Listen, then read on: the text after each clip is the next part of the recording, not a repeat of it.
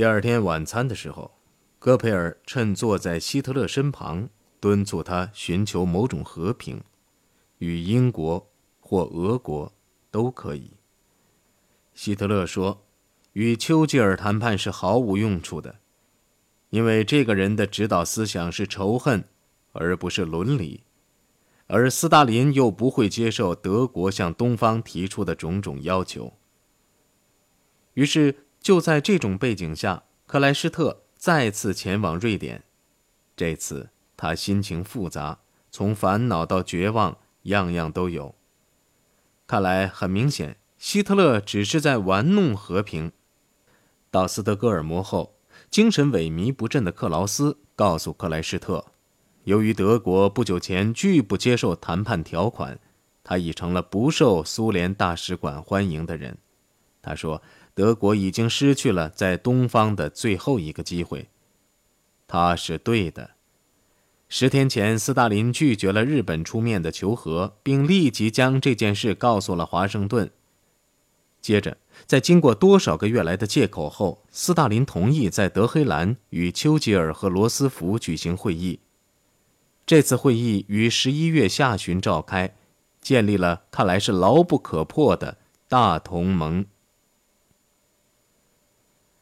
在大多数德国人看来，希特勒如此对待犹太人，这是无关紧要的。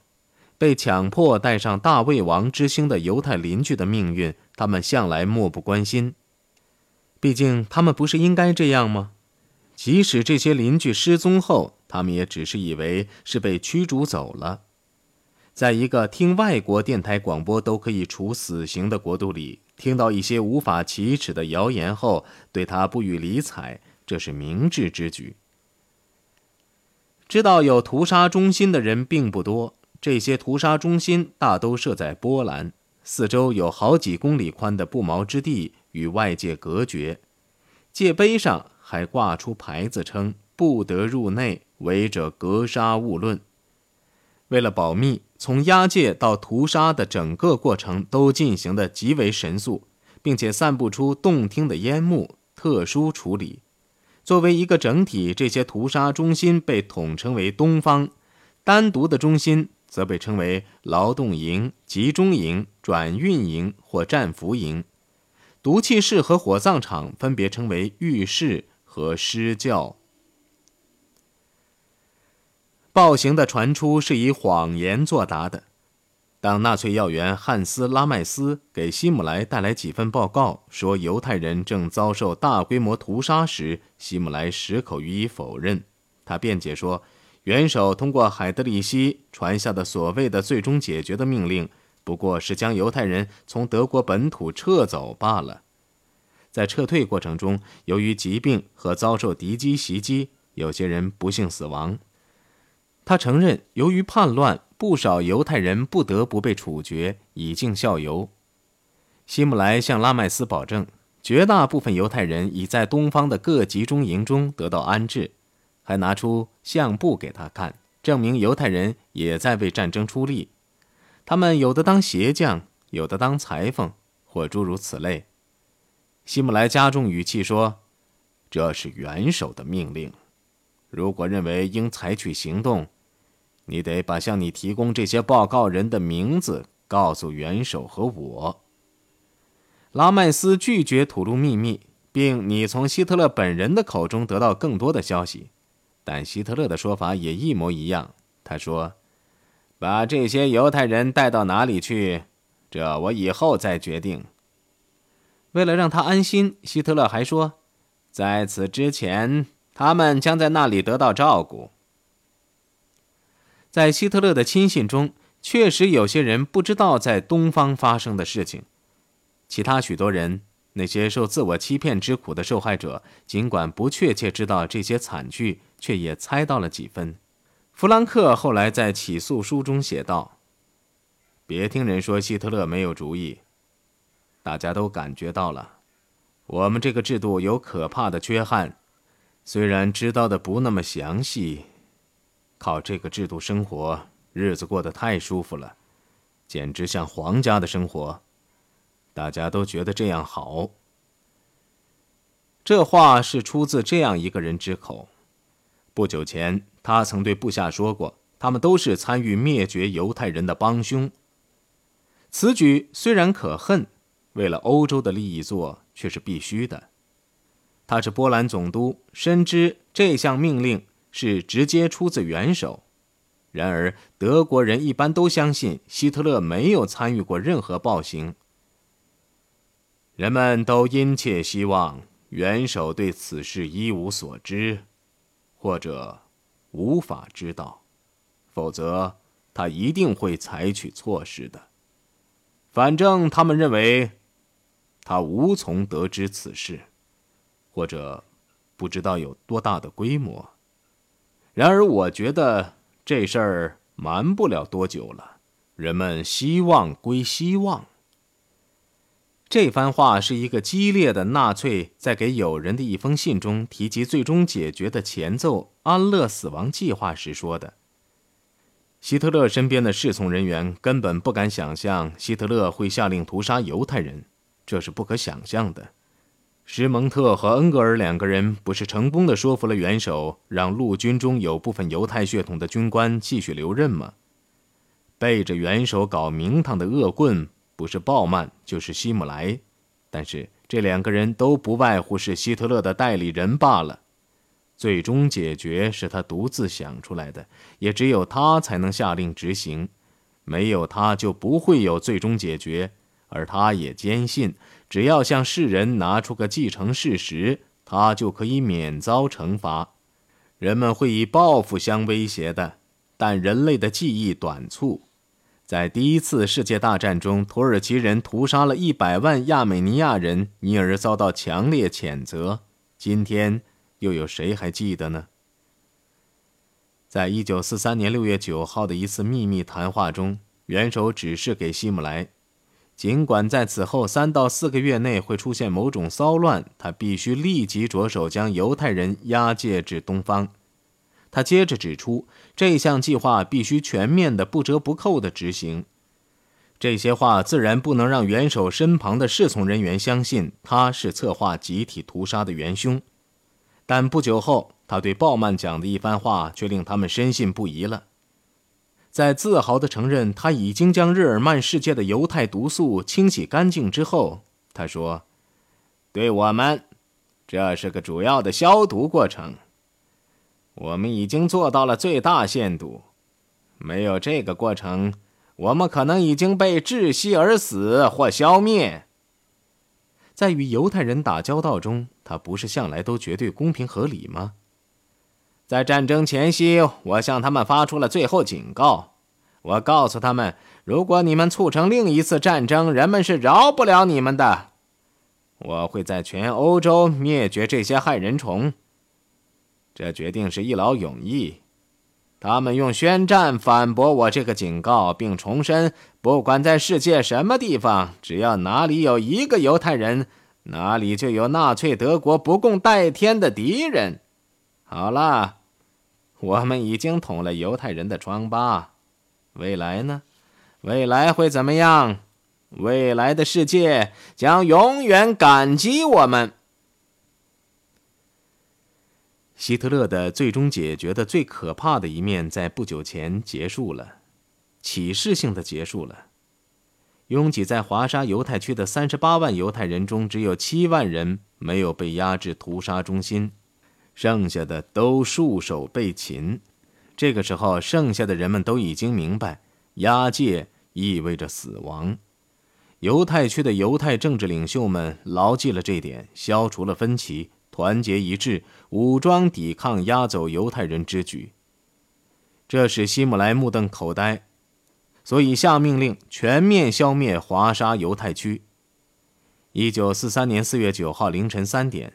两千多名武装党卫军的步兵，在坦克、火焰喷射器和爆破队的配合下，向华沙犹太区发动了进攻。他们原以为会迅速取胜，却不料遭到了顽强抵抗。犹太战士共约一千五百人，使用的武器是长期偷运进该区的，其中有几架轻机枪、许多手榴弹、一百枚左右的步枪和卡宾枪、几百支手枪和左轮。还有莫洛托夫鸡尾酒。希姆莱原以为三天便可以结束战斗，但到当天傍晚，他的人马不得不撤退。这场单方面的战斗日复一日地继续着，令党卫军指挥官施特罗普将军狼狈不堪。他不明白的是，这些废物和劣等人为什么不放弃这一眼看已经无望的事业？他报告说，开始时他的手下虽然抓捕了相当数量生来就是懦夫的犹太人，但事情已经越来越难。由二十到三十个男人组成的新的战斗小组，在同样数量的女人的配合下，不断掀起新的抵抗。他注意到，妇女的举动尤其使人为难，因为他们常把藏在他们灯笼裤里的手榴弹甩了出来。在遭遇挫折的第五天，希姆莱下令用最严厉的手段和最凶残的办法将犹太区夷为平地。施特罗普于是便决定把整个犹太区变为火海，一幢幢房子被烧。他报告说，房子虽然起火，里边的犹太人却坚持到最后一刻，然后才纵身从楼上跳下。骨头摔碎了，他们仍力图爬到街道另一边没有着火的楼房里去。犹太人和土匪们冒着活活烧死的危险，爬行在烈焰中，而不愿意被我们征服。守卫者们以不朽的英雄气概战斗了两三个星期，由于弹尽粮绝，最后不得不躲进下水道。五月十五号。犹太人残存的抵抗据点已经寥寥无几，枪声也稀疏下来。第二天，施特罗普将军下令炸毁位于华沙市内雅利安人区的特罗麦基犹太教堂，以庆祝这次战斗的结束。在刚好四个星期的时间里，一支小小的犹太军抗击了数量上占优势、装备又精良的德军，打到最后一兵一卒。被俘的五点六万多人中，七千人被当场枪毙，二点二万人被送到特莱伯林卡和卢布林，其他的则被送进劳工营。德军的官方伤亡数字显然已经被缩到最小，是死十六人，伤八十五人。更重要的多的是，他打击了希特勒的犹太人是懦夫的观念。那年六月上旬，教皇庇护十二世就灭绝犹太人问题，秘密地向红衣主教神圣学院发表讲话。在这个问题上，我们向有关当局要讲的每个字，以及我们要做的一切公开讲话，都必须根据受害者的利益，仔细地推敲和衡量，以免事与愿违，使他们的处境更加困难。但是他没有说出口的是为什么要小心从事的另一个原因。他认为布尔什维主义要比纳粹危险得多。罗马教皇教座的处境是可悲可叹的，这一讲话却成了无意的伤害。在教皇的指引下，天主教会所拯救的犹太人比其他任何教会、宗教机关和拯救组织所拯救的加在一起还要多。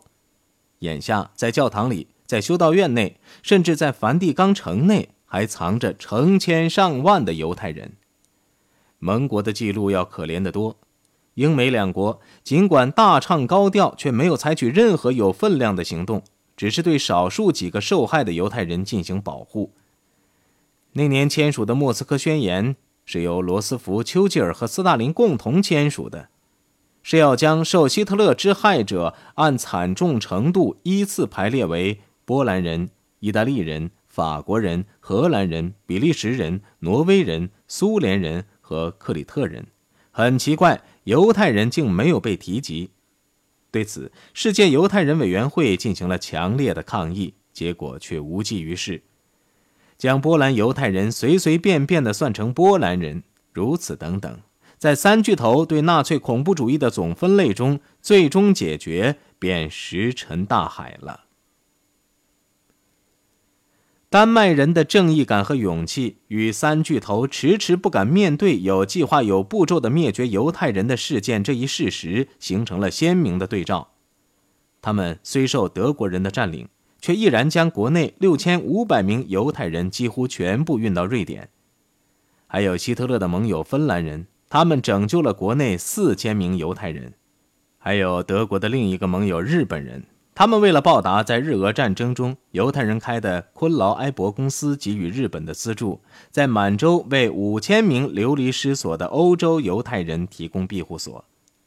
然而，为阻止在东方发生的暴行而出力最多的，要算是一名年仅三十四岁的德国人了。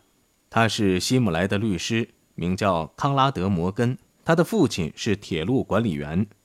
从学生时代起，摩根就沉溺于法律伦理学，甚至在就任党卫军法官一职后，对不法之举仍直言反对。由于他的严格按证据所做的判决触怒了上司，摩根便被派往前线某党卫军师部工作，以示惩罚。由于他的名声太大，于是。他在一九四三年被调到党卫军保安处经济犯罪案办公室任职，不准他处理政治案件。那年夏初，他奉命到布痕瓦尔德集中营，对一桩长期悬而未决的贪污案件进行常规调查。涉嫌者是该营的指挥官科赫。人们怀疑他把集中营的劳工租给民间雇主，从而吃粮食空额等。总的说来，为谋取私利而办了集中营。初步调查的结果仍不足以为他定罪。另外，还有一大群人支持科赫，认为他无罪。七月间，摩根前往魏玛，下榻于希特勒最喜欢的当地旅馆——大象旅馆，不声不响地开展调查研究。令他奇怪的是，他发现坐落在魏玛上方一座山头上的集中营竟景色宜人，里边的设施油漆一新，很干净，地面上铺满了青草和鲜花。营内的犯人看上去很健康，晒得黑黝黝的，吃的也不错。